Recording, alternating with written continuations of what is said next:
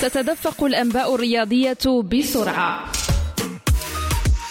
من ملعب إلى آخر في المغرب وإفريقيا وعبر القارات.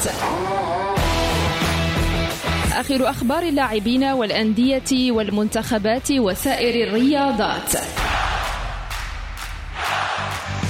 في موعدكم اليومي مختصرات رياضية مع محمد أمين علام على ريم راديو.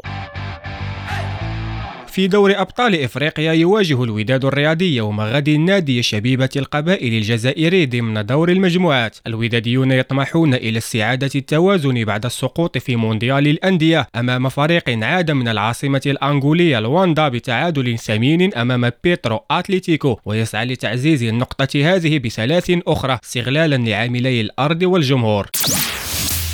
ومن أخبار الدوليين المغاربة أكدت صحيفة لوباريزيان الفرنسية اليوم أن أشرف حكيمي يغيب عن لقاء فريقه باريس سان جيرمان القادم ضد ليل في الليغ 1 بعد تشخيص لإصابة تعرض لها قبل يومين أمام بايرن ميونخ في دوري الأبطال. الصحيفة ذاتها أضافت أن مدرب الباريسيين كريستوف غالتيه يأمل في استعادة نجمه المغربي قبل مواجهة غريمه مارسيليا يوم السادس والعشرين من فبراير الحالي.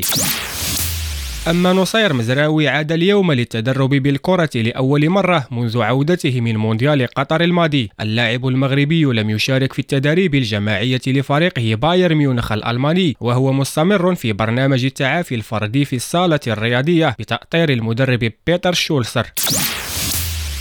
عجز حكيم زياش وناديه تشيلسي الإنجليزي عن العودة أمس بنتيجة إيجابية من ميدان دورتموند الألماني في ذهاب ثمن نهائي دور أبطال أوروبا. الألمان انتزعوا نصرا صغيرا بهدف نظيف دونه الشاب كريم أديمي في الدقيقة الثالثة والستين.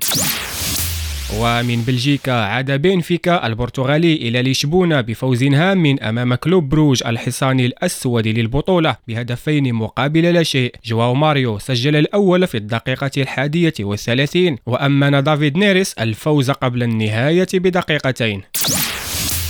إلى البريمير ليغ الإنجليزي الآن حيث أسقط بيب غوارديولا وفريقه مانشستر سيتي المتصدر أرسنال في عقر داره بثلاثة أهداف لواحد. كيفن دي بروين وجاك جريليش وإيرلينغ هالاند سجلوا للضيوف تواليا وبوكايو ساكا نفذ ضربة جزاء بنجاح مفلحا في تدوين الوحيد للجانرز ومنتشيا بلقب مونديال الأندية بالمغرب عاد ريال مدريد إلى درب الانتصارات برباعية نظيفة في شباك إلتشي لحساب الأسبوع الحادي والعشرين من الليغا الإسبانية. أهداف الميرينجي الأربعة تقاسم تسجيلها كل من ماركو أسينسيو ولوكا مودريش وكريم بنزيما في مناسبتين.